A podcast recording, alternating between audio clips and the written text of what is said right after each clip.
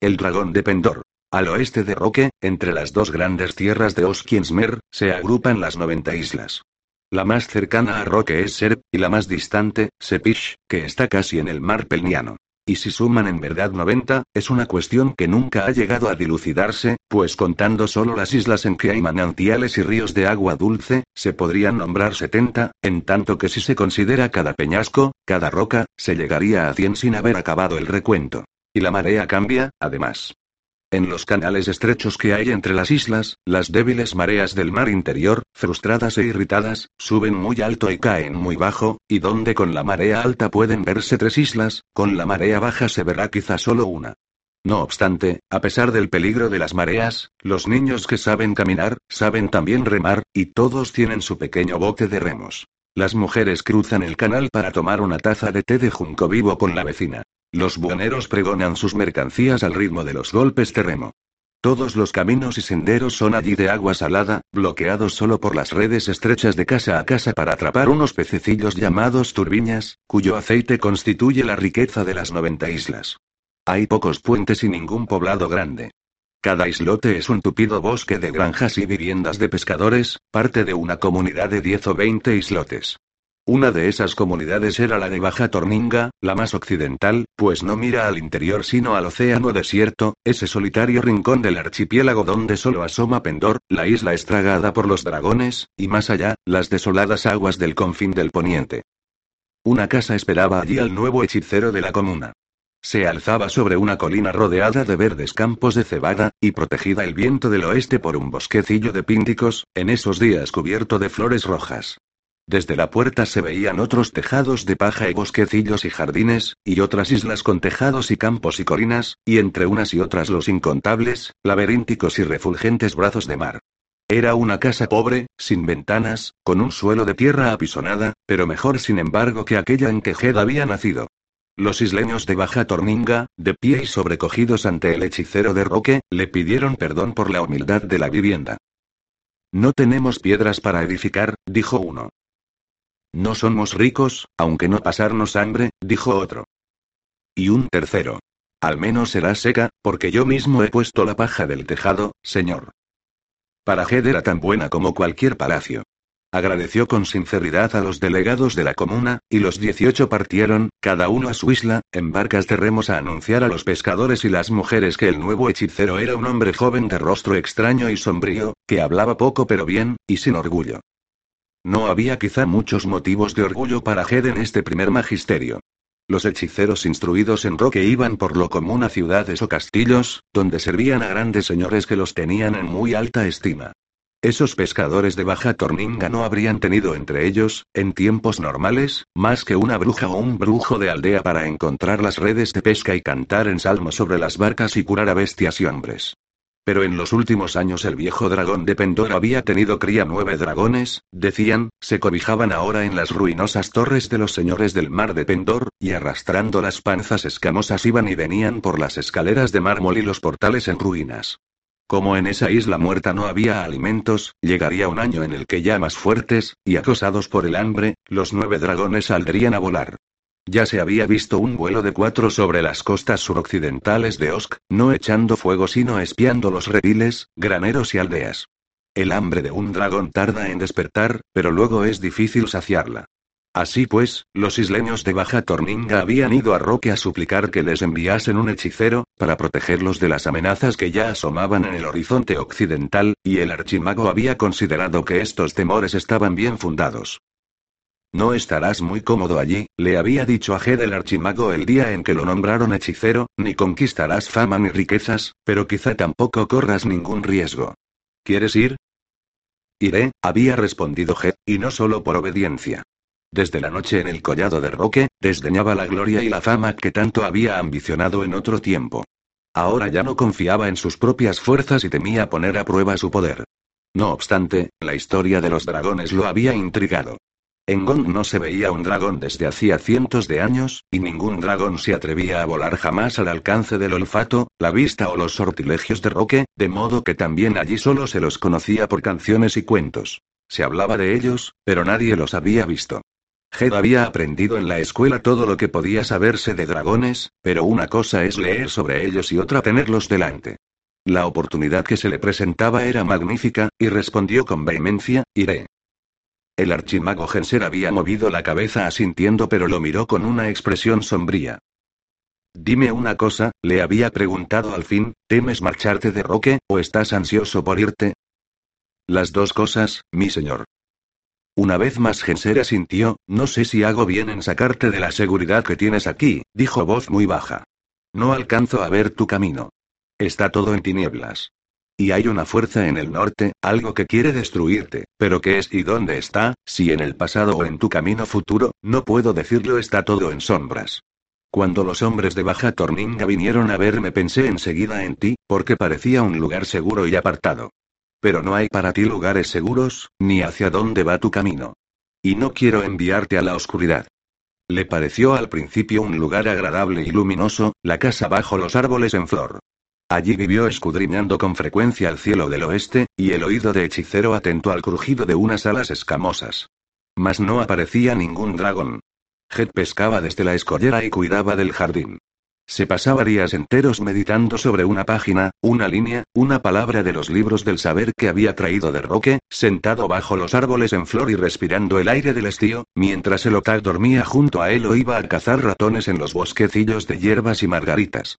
Y ayudaba a la gente de Baja Torninga como curalo todo o hechicero de vientos y nubes, cada vez que se lo pedían. Nunca se ocurrió pensar que un hechicero consumado pudiera avergonzarse de practicar esas artes tan simples, puesto que en su propia aldea había sido un brujo niño entre gentes aún más pobres.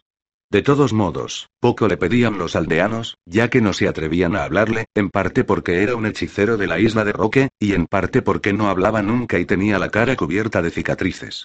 Aunque Jed era joven, estas cosas inquietaban a los isleños. A pesar de todo encontró un amigo, un carpintero de Rivera que habitaba en la isla vecina, la del este. Se llamaba Pechbarry. Se habían conocido un día en que Jet se detuvo en el espigón a observar cómo montaba el mástil de un pequeño balandro. El hombre había levantado la cabeza para mirar al hechicero y le había dicho, sonriendo. He aquí un mes de trabajo casi terminado. Tú hubieras podido hacerlo en un minuto, con una palabra, ¿eh, señor? Hubiera podido, respondió Ger, pero se habría hundido al cabo de un minuto, a menos que repitiera el sortilegio una y otra vez. Sin embargo, si quieres. Se interrumpió, sí, señor. Bueno, es una hermosa embarcación. No le falta nada. Pero si tú quieres, podría echarle un sortilegio de atadura, que la conservaría siempre sólida. O un sortilegio de encuentro, para que vuelva siempre del mar, hablaba con timidez, pues no quería ofender al artesano, pero el semblante de Pechbarry se iluminó, la barca es para mi hijo, señor, y si le echaras esos sortilegios, sería de tu parte una enorme bondad y el don de un amigo. Y saltó a la escollera para estrechar la mano a Jed y allí mismo darle las gracias. Después de eso trabajaron juntos a menudo. Cuando Pechbarry construía o reparaba embarcaciones, Jed urdía sortilegios en la obra del carpintero, y mientras tanto aprendía cómo se construía una barca, y cómo se la gobernaba sin recursos mágicos, pues el arte simple de la navegación a vela poco o nada se practicaba en Roque. Jed, Pechbarry y su hijito Loed salían con frecuencia a navegar a remo o a vela por los canales y lagunas, a bordo de una u otra embarcación. Y Jet terminó por convertirse en un buen marinero, y la amistad entre él y Pechbarry quedó sellada para siempre. Hacia el final del otoño el hijo del carpintero cayó enfermo. La madre mandó llamar a la bruja de la isla Tesk, que tenía fama de buena curandera, y durante un día o dos pareció andar bien. Pero una noche en medio de una violenta tempestad, Pechbarry fue a golpear la puerta de Jet, suplicándole que salvara a su hijo. Jed corrió con él a la barca y remaron deprisa a través de la lluvia y la oscuridad hasta la casa del carpintero. Al entrar, Jed vio al niño echado en un jergón, y a la madre acuclillada junto a él, en silencio, y a la bruja alimentando una humareda de raíz de corlio y entonando el canto nagio, pues no conocía remedio mejor. Pero le cuchicheó a Jed. Señor hechicero, creo que esta fiebre es la peste roja, y que el niño morirá esta noche. Cuando Jet se arrodilló y tocó al pequeño, pensó lo mismo, y se apartó un momento. Durante los últimos meses de la larga enfermedad de Jet, el maestro de hierbas le había enseñado buena parte del saber curarlo todo, y la primera y última lección de ese saber era esta restaña la herida y cura la enfermedad, pero deja que el espíritu moribundo se vaya, si quiere irse.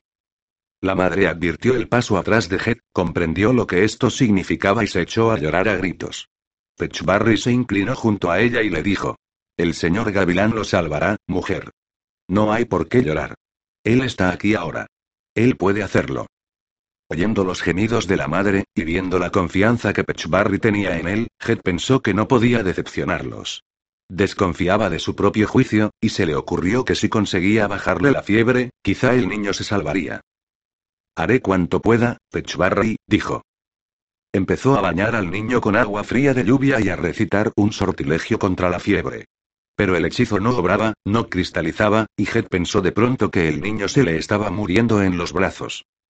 Uniendo entonces todos sus propios poderes en una sola fuerza y sin pensar un instante en sí mismo, se lanzó en busca del espíritu del niño, para traerlo de vuelta.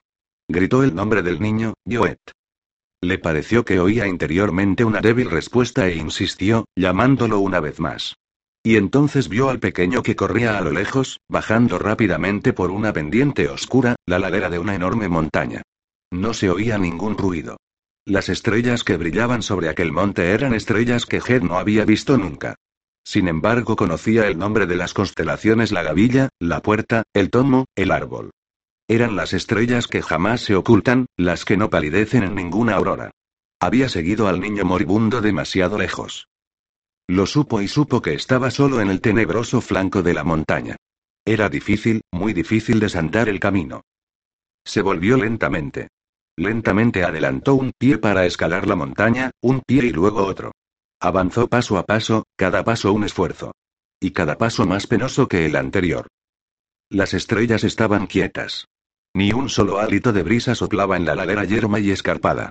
En todo el vasto reino de las sombras, solo él se movía, trepando lentamente. Llegó a la cima de la montaña y vio allí el bajo muro de piedras. Pero del otro lado del muro, enfrentándolo, había una sombra. La sombra no tenía forma, ni de hombre, ni de bestia. Apenas visible, le murmuraba algo, pero sin palabras, y reptaba hacia él. Y estaban frente a frente, ella del lado de los vivos y él del lado de los muertos. Tenía que bajar de la montaña hacia las comarcas desiertas y las ciudades oscuras de los muertos, o cruzar al otro lado del muro, de vuelta a la vida, donde lo esperaba aquella cosa maléfica e infieme. Alzó entonces la vara que llevaba en la mano.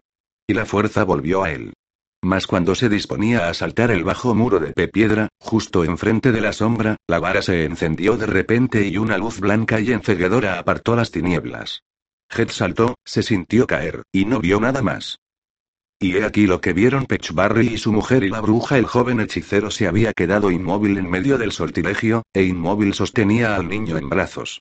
Luego, con suavidad, había depositado al pequeño Ioet en el jergón, y se había incorporado en silencio, esgrimiendo la vara. De pronto, había levantado la vara, que se había encendido con una luz blanquísima, como si Jed empuñase un relámpago, y todo lo que había en la cabaña centelleó al resplandor de ese fuego repentino. Y cuando se recobraron del momentáneo deslumbramiento, vieron al joven hechicero caído de bruces y acurrucado en el suelo de tierra, al lado del jergón donde yacía el cuerpo muerto del niño. Pechbarry pensó que también el hechicero estaba muerto. La mujer de Pechbarry lloraba y él estaba perplejo, y no sabía qué hacer. Mas la bruja, que tenía de oídas algún conocimiento de lo que es la magia, y de los caminos que puede transitar un verdadero mago, se ocupó de que Jet, aunque frío y examine, no fuese tratado como un muerto sino como un hombre enfermo o en trance. Lo llevaron a su cabaña y le pidieron a una anciana que se quedase con él y observase si dormía para despertar o para siempre. El pequeño Otak se había escondido en las vigas, como cada vez que entraban desconocidos. Allí estuvo un tiempo, mientras la lluvia tamborileaba contra las paredes y el fuego se extinguía. Por último, la mujer se puso a cabecear junto al fogón. Solo entonces bajó el otal de su escondite y fue hasta el lecho donde yacía Jet, rígido e inmóvil. Empezó a lamerle las manos y las muñecas, con su lengua seca y cobriza, larga y pacientemente. Luego, echado junto a él, le lamió la mejilla estropeada, los ojos cerrados. Y poco a poco, bajo esa caricia suave, G despertó. Despertó sin saber de dónde había venido, ni dónde estaba ni qué era esa tenue luminosidad grisácea que lo envolvía a la luz de un nuevo amanecer del mundo. Entonces el Otak se acurrucó como siempre contra el hombro de Jed y se quedó dormido. Con el tiempo, cada vez que Jed evocaba aquella noche, sabía que si nadie lo hubiese tocado mientras así yacía, con el espíritu ausente, si nadie lo hubiese llamado de una u otra manera, nunca hubiera podido volver. Había sido solo la muda sabiduría instintiva de la bestia, que lame a un compañero herido para reconfortarlo. Y sin embargo, Hed creía descubrir en esa sabiduría algo semejante a su propio poder, al de raíces tan profundas como la hechicería misma. Supo a partir de entonces que el hombre sabio es aquel que jamás se aparta de las otras criaturas, tengan o no el don de la palabra, y con el correr de los años se esforzó por aprender todo lo que es posible aprender, en silencio, de la mirada de las bestias, del vuelo de los pájaros, de los lentos y majestuosos movimientos de los árboles. Había regresado ileso, y por primera vez, de esa travesía que solo un hechicero puede hacer con los ojos abiertos, y que ni el más grande de los magos puede emprender sin peligro. Pero al llegar había encontrado dolor y temor. El dolor era por su amigo Pechibarri, el temor por él mismo. Ahora sabía por qué el archimago se había resistido a dejarlo partir y qué le había ensombrecido y oscurecido la visión cuando trataba de predecir el futuro. Porque era la oscuridad misma lo que lo había esperado allá, criatura inominada, el ser que no pertenecía a ese mundo, la sombra que él había liberado o creado, junto al muro fronterizo, entre la muerte y la vida había estado esperándolo todos estos años. Y al fin lo había encontrado. Ahora lo seguiría siempre, trataría de acercarse a él una y otra vez para quitarle fuerza, consumirle la vida, y vestirse con su carne. Poco tiempo después volvió a verla en sueños como un oso sin cara ni cabeza. Rondaba alrededor de la casa, le pareció, tanteando a ciegas las paredes. No había vuelto a tener esos sueños desde los días en que había estado al cuidado del maestro de hierbas, curándose de las heridas de la sombra. Cuando despertó, débil y tiritando de frío, sintió dolor en las cicatrices de la cara y el hombro. Comenzó una mala época. Ahora, cada vez que soñaba con la sombra o simplemente pensaba en ella, el horror era siempre el mismo, la cordura y el poder lo abandonaban, y se sentía estúpido e indefenso. Se maldecía a sí mismo, pero no le servía de nada. Pensó en buscar alguna protección, y no la había. La criatura no era de carne y hueso, ni tampoco un espíritu. Era una cosa inominada, y no tenía otra existencia que la que él mismo le había dado. Un poder terrible que escapa a las leyes del mundo el sol. Todo cuanto salía de ella era que una fuerza la atraía hacia él, y que trataría de manifestarse a través de él, puesto que él la había creado. Pero en qué forma podía aparecer, ya que no tema aún forma propia, y cómo llegaría y cuándo, eso Jed no lo sabía. Levantó alrededor de la casa y la isla tantas barreras mágicas como pudo, pero esas murallas de hechizos tienen que ser renovadas constantemente, y pronto comprendió que si se dedicaba a ellos por entero, nunca podría ayudar a los aldeanos. ¿Qué haría, cercado entre dos enemigos, si un dragón venía de Pendor? Volvió a soñar, pero esta vez la sombra estaba en el suelo dentro de la cabaña, junto a la puerta, y reptaba hacia él en la penumbra, y susurraba palabras que él no entendía. Despertó aterrorizado e hizo que la luz fatua se desplazara por el cuarto, iluminando todos los rincones hasta cerciorarse de que no había allí ninguna sombra. Puso entonces algunos leños sobre las ascuas, y sentado a la luz de las llamas meditó largamente, escuchando el viento del otoño que tamborileaba en el techado de paja y gemía entre los grandes árboles desnudos. Una cólera antigua había despertado en su corazón. No podía soportar esa desesperada espera, atrapado en una pequeña isla y musitando sortilegios inútiles de resguardo y protección. Pero tampoco podía irse y escapar de la trampa. Hacerlo sería traicionar la confianza de los isleños y abandonarlos indefensos a la inminente amenaza del dragón. La alternativa era obvia. A la mañana siguiente bajó al amarradero de Baja Torninga, buscó entre los pescadores al jefe isleño, y le dijo. He de marcharme. Estoy en peligro y vosotros conmigo. Es preciso que me aleje. Solicito, pues, que me permitas ir ahora y acabar con los dragones de Pendor, de ese modo podré marcharme, cumplida ya la tarea que me habéis confiado. Si fracaso, también habría fracasado enfrentándolos aquí. Y si ese ha de ser el desenlace, más vale conocerlo ahora que después. El isleño lo miró, boquiabierto. Señor Gavilán, dijo, son nueve los dragones. Ocho de ellos todavía jóvenes, dicen. Pero el viejo, te lo aseguro, es menester que me aleje. Mas primero, con vuestra licencia, iré a liberaros del peligro de los dragones, si puedo hacerlo. Como tú quieras, señor, dijo el hombre, apesadumbrado, y todos los que escuchaban hablaron de la locura o temeridad del joven hechicero, y lo vieron partir con tristeza persuadidos de que nunca más volverían a saber de él. Algunos insinuaban que solo se proponía regresar por la costa de Oscar al mar interior, dejándolos en la estacada. Otros, Pechbarry entre ellos, sostenían que se había vuelto loco y que iba en busca de la muerte. A lo largo de cuatro generaciones todos los navíos habían evitado acercarse a las costas de la isla de Pendor.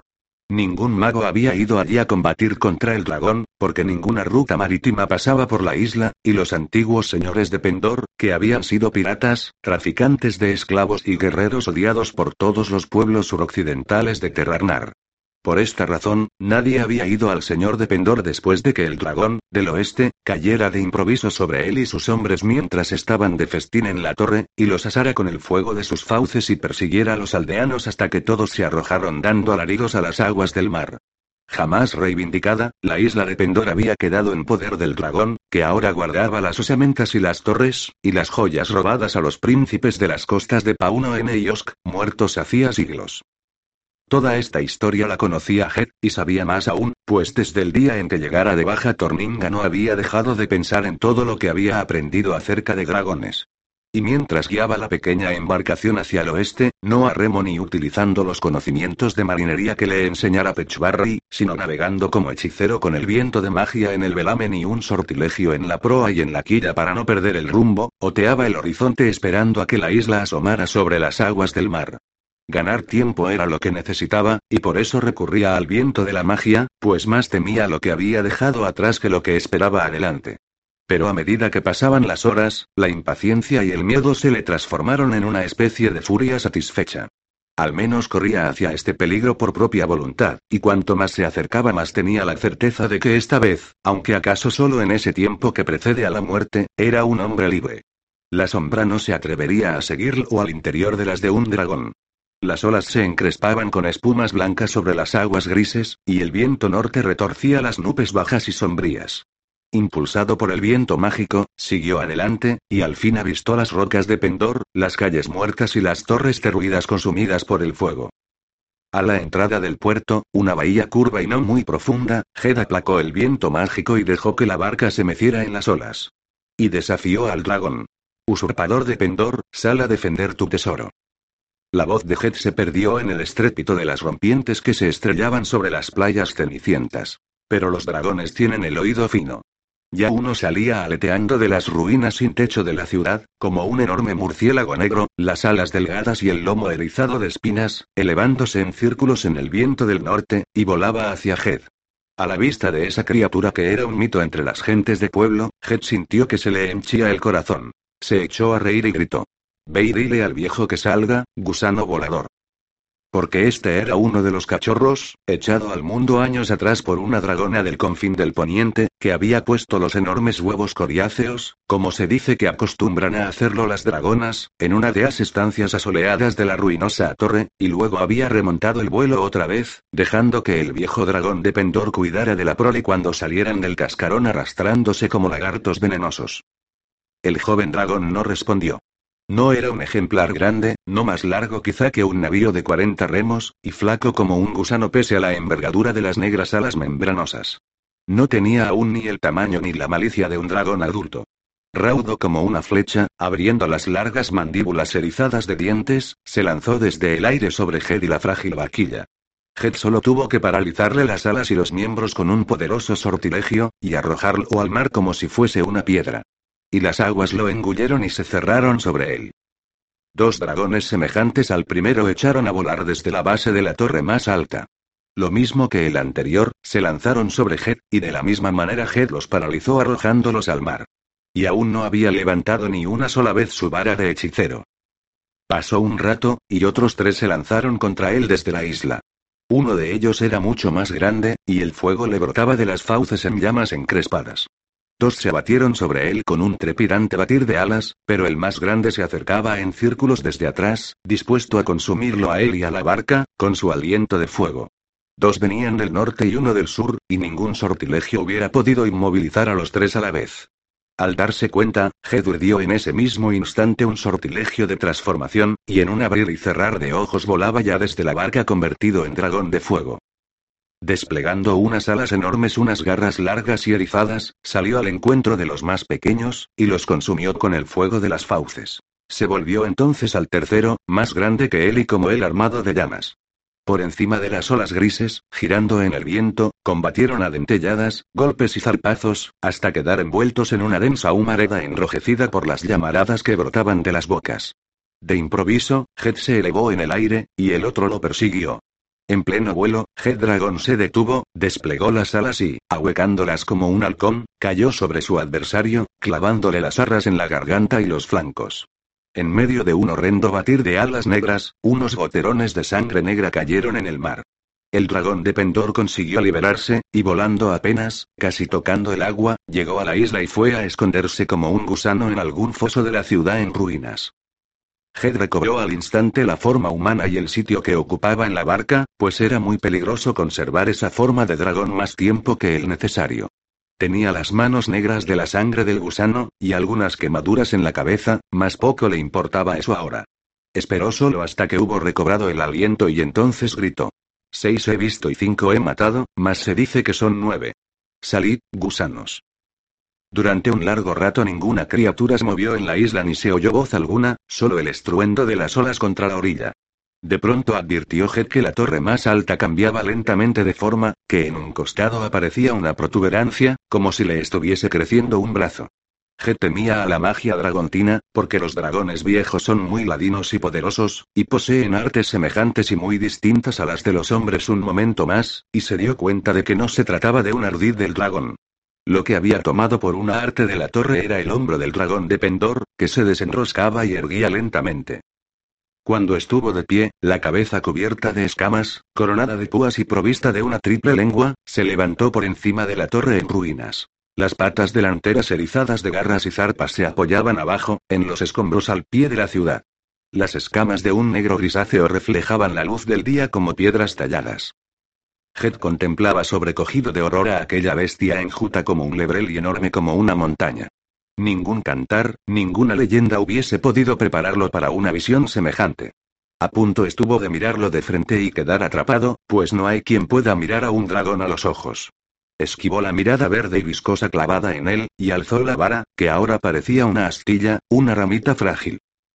Ocho hijos tenía, pequeño hechicero, tronó la voz seca del dragón.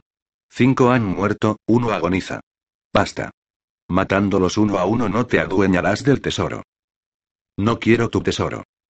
Un humo amarillo brotó, sibilante, de los hollares del dragón era risa.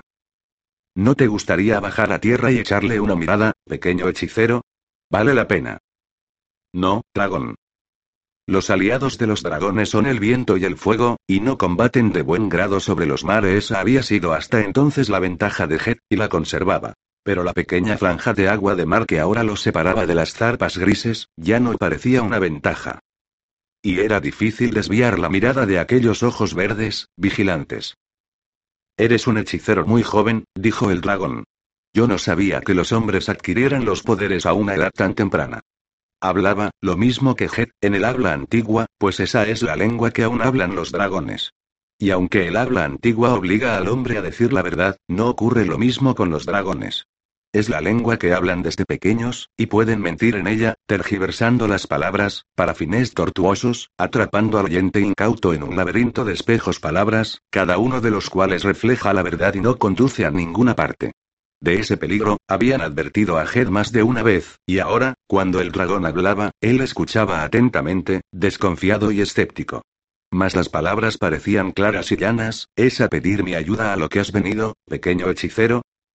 No, dragón. Sin embargo, yo podría ayudarte.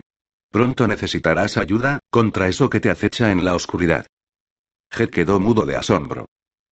¿Qué es esa cosa que te acecha? Dime qué nombre tiene.